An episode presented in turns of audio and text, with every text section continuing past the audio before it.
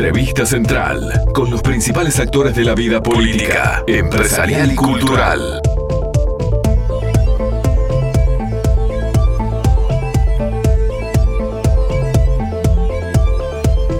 Ya tenemos en línea, lo decíamos mientras leíamos los titulares, hay algunos temas en donde se está manejando por varios, eh, por varios lugares, uno en diputados, otro caso una quizás una, una, actividad más personal de Sergio Botana, pero antes de llegar al tema o uno de los temas por los cuales vamos a hablar con él, les contamos que Sergio Botana es egresado de la Universidad de la República con el título de economista, que su actuación Aunque política... no se note, le dije. Ah, eso le dijo Andrade, le vamos a preguntar ahora, le vamos a preguntar. le tiró. Le tiró Bueno, pero él después le contestó también. Sí, señor. después le contestó ya, ya después. Sí, es duro para es duro, responder duro, también. Es ¿Qué rápido, se cree? Es rápido para contestar, sí, sí. Pero sin entrar en ese en esa ida y vuelta, igual le, le vamos a preguntar ahora. Bueno, su actuación Bueno, política es economista. comenzó en el seno del Movimiento Nacional de Rocha, fue Mm. electo diputado en el periodo 2005-2010, reelecto para el mismo cargo en el 2010-2015. Después, obviamente, viene su actividad como intendente departamental del departamento de Cerro Largo, eh, obtiene allí una victoria en Mm. el 2010 y fue reelecto en el 2015 y ahora ya no podía volver a ser reelecto, lo que permiten las intendencias es una, una, una reelección, después tenés que saltear por lo menos un periodo para volver a ser intendente, algunos lo han logrado este, y vuelven a ser electos incluso por dos periodos, es el caso de Antía, Maldonado, por ejemplo. En las elecciones del 2019 fue elegido senador y ese es el cargo que ocupa actualmente e integra mm, varias de las comisiones, Hacienda, Transporte y Obras Públicas, Ganadería, Agricultura y Pesca y Asuntos Municipales. Es un gusto y tenemos en línea a Sergio Botana. ¿Cómo le va, Botana? Buenos días, buenos días a, a toda esa preciosa audiencia. Arrancamos con una broma que terminó siendo una empezó siendo una discusión que no la protagonizó usted porque no estaba en sala, pero eh, se terminó protagonizando con la presidenta de la Cámara de Senadores, con Beatriz Argimón y Andrade, porque le tiró por ahí al pasar de que Andrade le dijo que era no se notaba que tenía título de economista. ¿Se enojó usted o no se enojó con esa? Y no, ¿cómo me va a enojar? No se enojó. Si, si no se nota, mejor, porque quiere decir que uno vive más en, en la vida que en la teoría. Ajá. Bien, bien. Pero bien. este, pero bueno, pero yo le ya le expliqué a Andrade así por qué no, por qué no me ofendía. Bien, bien, A bien. mí me parece que Andrade, pa- para terminar con esto, a mí me parece que Andrade, que usted, todos ustedes se conocen, además son compañeros de trabajo, aunque piensen muy distinto en lo político, a mí me parece que Andrade lo dijo como en tono de broma, ¿sale? Es es una interpretación, capaz que no, este, había otra cosa, pero a mí me parece que lo había dicho como en tono de broma porque lo conoce a usted y, este, y lo manejó en esos términos. Es economista, pero aunque no se note. Y quedó por ahí. Y después, bueno, hubo respuestas y todo lo demás, todo lo que pasó. En fin. Bueno, entonces eh, pongámosle que lo de las manos tersas y suaves, y suaves sería broma. No, usted le tiró ahí. Le tiró también otra ¿Eh? broma. Está Igual bien. está más picadito, se está empezando a picar. Ustedes notan que está más tenso el ambiente parlamentario. Bueno, después en diputados, al otro día, después más allá de que pidieron disculpa en diputados, este hubo invitación a salir a pelear afuera, digo. Eh, ¿Está más tenso el ambiente en el legislativo? Y estos momentos de rendiciones de cuentas, estos momentos de temas de temas álgidos, obviamente generan eh, un poquito de, de- de crispación. Eso es bueno que suceda también, porque porque no somos neutrales en la defensa de los temas. Ujú. Ahora les llega a ustedes la rendición, ¿eh? Eh, se le viene para el Ya Senado. está, ya está, ya entra, Sí, sí. ya entró. Sí, a comisión en realidad entró primero. Eh, bueno, sí, vamos a tener unos días allí antes de que de empezar el tratamiento en comisión, unos días para, para que cada uno de nosotros le haga un estudio general y después entraremos en el articulado cómo Sí. quedó. O sea, ya, ya obviamente la leímos y ya este, la vimos y ya trabajamos algo con los diputados en este sentido. Ya nos vamos a meter un poquito más en eso, porque quiero volver a la, a la pregunta anterior que le hacía a Gatti. Si usted no notaba como que ya se terminó la luna de miel que había, este, porque en plena pandemia tampoco se le podía pegar tanto al gobierno, digo, ¿no? Si usted es, es oposición. ¿Usted siente con su olfato político que de acá para adelante va a haber otro relacionamiento con el Frente Amplio? Bueno, en realidad con el Frente Amplio nunca fue tan de luna de miel el razonamiento, el relacionamiento a, lo- a los 12 días de, de la pandemia estaban haciendo caceroleadas y después... este, Sí, pero esa le salió mal, esa lo- jugada al frente, ¿no? Le salió muy mal, pero pero pero es verdad que ese era el ambiente que querían crear, esa su, era su objetivo, ¿no? Este, desde el primer minuto no estuvieron a la altura de las circunstancias. O sea, para usted no hubo luna de miel. No, bueno, hubo, ha habido luna de miel con la gente, sí, este, con la ciudadanía, sí, y creo que, que no se ha terminado. Este, creo también que, que el gobierno va a tener que tomar algunas de las medidas de, de ese país, de ese Uruguay que, que se planteó en la campaña electoral.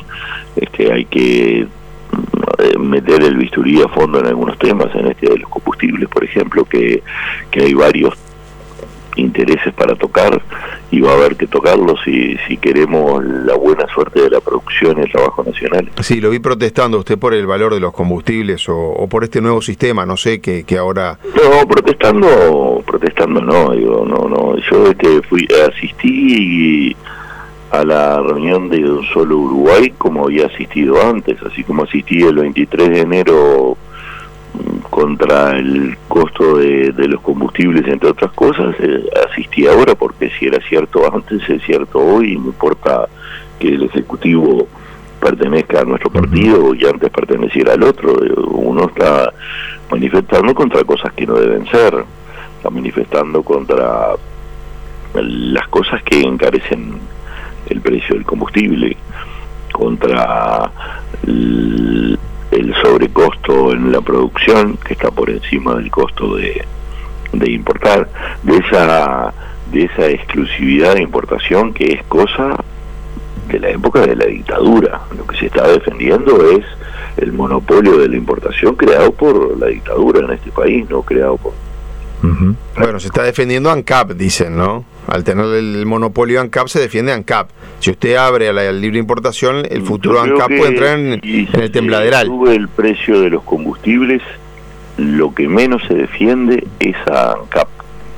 No se está defendiendo ANCAP para nada, porque en la medida en que el combustible tiene el costo que tiene, lo que se promueve es el sustitutivo del combustible. empieza a, tomar cuerpo mm, el uso de energías alternativas de la electricidad, por ejemplo. O sea que lo que menos se defiende con estos sí, ese es un camino que es un camino que aparentemente van a recorrer en el mundo, porque Europa, por ejemplo, anunció 35, 25 años para ya el 35, ah, ni siquiera están hablando de 15 años para no construir más. Si, si ese tema se viene en el mundo y además nosotros sobre encarecemos nuestro combustible, el más perjudicado de todo va a ser ANCAP. ¿Y qué se hace con.? Porque en realidad los sobrecostos no están tanto. Hay, hay sobrecostos por todos lados en ANCAP, pero está en el Portland, está en la CAL. Está, ¿Qué se va a hacer? ahí tenemos subsidios cruzados del, subsidio del transporte, este 3,48 masiva. Bueno, podría salir de otro lado ese subsidio, el del Portland. Tenemos que seguir bancando las plantas deficitarias, no es tiempo de que ANCAP tercerice eso y empecemos a exportar ese, ese Portland y además hacer un esfuerzo para bajar el Portland en el nivel del mercado interno de modo de promover la construcción. Pero hay que tomar las decisiones, ¿están por tomar esas eh, decisiones? Cuando subsidiamos, eso es de lo que estoy hablando, cuando subsidiamos el que yo estoy de acuerdo, por supuesto, en que hay que subsidiarlo porque es el que lo sende antes, pero estamos subsidiando a las familias necesitadas de este país o estamos, ni siquiera a las familias, estamos subsidiando compañías, no estamos subsidiando familias. Solamente un tercio de, ingreso va para ANCAP. Dos tercios quedan en envasado de distribución. ¿Tiene lógica eso? Creo que es otro como otro mercado que hay que liberalizar. También está el tema de los impuestos, ¿no? Y después sí está el tema del IMESI que debería moverse desde mi punto de vista el, eh, de modo contrario al costo del mm, del petróleo, al costo internacional del petróleo. A mayor precio de petróleo bajan un poco los impuestos temporalmente, cuando el petróleo baja suben los impuestos. generar allí algún colchón de, de, para amortizar efectos para un lado y para el otro. El tema de los agrocombustibles, ahora lo vamos a eliminar en la rendición de cuentas al de gasoil, pero en la misma rendición de cuentas eliminamos un peso 0,13 en el gasoil y subimos un peso 13 en las naftas. Ahí no sé, eh, senador, aprovecho para preguntarle, porque hay, hay... No, sí. No, no, hay una mirada económica que está bien, hay que bajar los combustibles como usted lo está planteando, bárbaro. Con el tema este de, de, los agregados naturales que para las naftas, el etanol y todo lo demás, al, cortar o haber cambios ahí no se afecta la, la no, no la calidad del ambiente, la calidad, la calidad ambiental, digo, no la calidad de la nafta. No, no, no, no, no, no, no estamos, no estamos mejorando. Mirá, una cosa que deberíamos hacer seguramente es poner el precio de, del gasoil con 50 partes de, de, ácido sulfúrico, el 50 partes por millón, eh, perdón, el de 10 partes por millón, el que tiene el 10S, que es el mejor, a ese lo deberíamos poner al precio que le corresponde tener, que es bastante más bajo que el que está. Claro, hay riesgo de que ANCAP tenga que importar. Entonces ANCAP en ese sentido se cuida un poco, pero, pero si queremos mejorar el medio ambiente, por ahí tenemos un, buen camino y ahí mejoraremos también duración de motores y cosas de esas, ¿no? Bien. Eh, mm, ahí hay, sigue estando la relación. Hay bastante, hay bastante para, para trabajar en este sentido y llegó el momento de tomar esas decisiones porque no, no podemos morir como las gallinas de a veces, a veces son decisiones que tienen costos políticos y por eso es que no se han tomado ¿no? en todo este tiempo. No solo este gobierno, gobiernos anteriores. Más costo, más costo político tiene no animarse a hacer lo que hay que hacer. Bien. Y que este, esas cosas hay medidas que, que hay que tomar, cosas que hay que hacer, el país debe mover su tierra, el país debe ser competitivo, el, país debe poder eh, transportar las cosechas, debe, debe, el país debe bajar los costos de de la energía para regar, del combustible para mover la tierra y para transportar, de, la energía para industrializar, de, bueno, los costos portuarios, todo, todo de los costos financieros. Hay que hay que trabajar fuerte. Le quería hacer una pregunta este con respecto a un tema que hoy hablamos temprano con Diego Echeverría y le preguntamos a él si... Muy buena actuación de, del diputado Echeverría, claro, le, el diputado Polman. Claro, le preguntaba si no se estaban duplicando un poco porque usted había planteado un encuentro con el presidente de la Suprema Corte Ejecutiva y nos dijo, no, lo que pasa es que vamos a coordinar hoy. ¿En qué está con eso?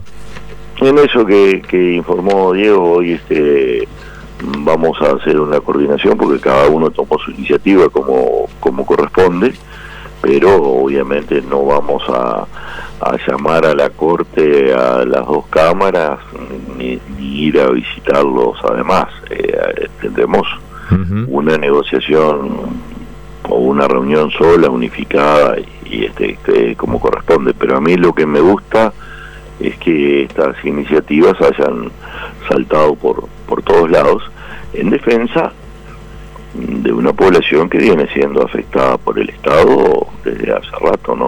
Primero que no es el primer cierre de juzgados, ya tuvimos otra andanada de cierres, como tuvimos andanada de cierre de escuelas rurales, como tuvimos andanada de cierres de comisarías y, puestos de policía rurales que ahora estamos recuperando, eh, como, bueno, las cabinas de Antel y las sucursales del Banco República, que parece que la solución del banco es cerrar tres veces por semana las sucursales de 27 localidades.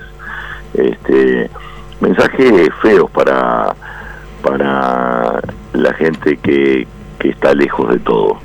Eh, además de lejanos y de mal atendidos, culpables.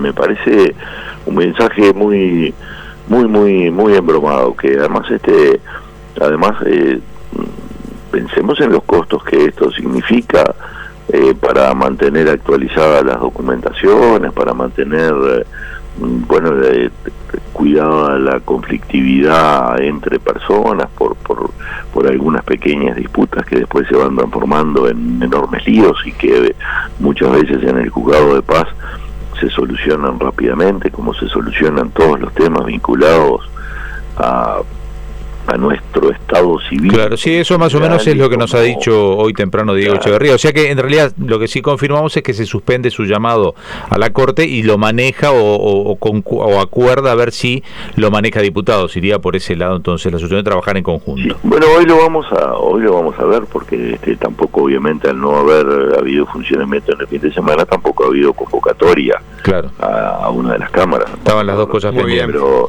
pero este vamos, pero me parece muy buena cosa lo, lo que han propuesto los diputados y estoy y estoy este para apoyarles 100%. Bien. Me parece que, o sea, estoy totalmente dispuesto a, a, cortar con esa entrevista que no iba a ser individual, ¿no? Porque porque había además algunos compañeros en el Senado que que estaban también preocupados por el tema. Este, anoche hablé con Da Silva, hablé con Nifuri, me cuenta que Camí está trabajando fuerte en el tema. Este, afecta a 13 departamentos, los cierres son en 12, pero eh, hay departamentos que, que tenían su juzgado eh, Cerro Chato. Bueno, no se le cierra ningún juzgado, pero las cuestiones de Durazno eran atendidas en ese juzgado de Cerro Chato que ahora van a ser atendidas eh, dentro del, en, un juzgado Senador, de la Valleja. Ya seguiremos hablando de este tema porque se nos termina el programa. Así es, eh, ¿vio cómo a usted le suena la campana allí en el Senado? ¿Está acostumbrado? Acá es algo igual, pero con guantes de box. no, no son tan malos en la radio. Senador Sergio Botana, gracias por atendernos. Bueno, que, tengan un lindo fin de la cámara. Igual, usted también, que pase bien. Hasta luego. Por FM Hit, un periodístico a tu medida, con Leonardo Luzzi, Jorge Gatti, Diego López de Aro y Andrés Fariña.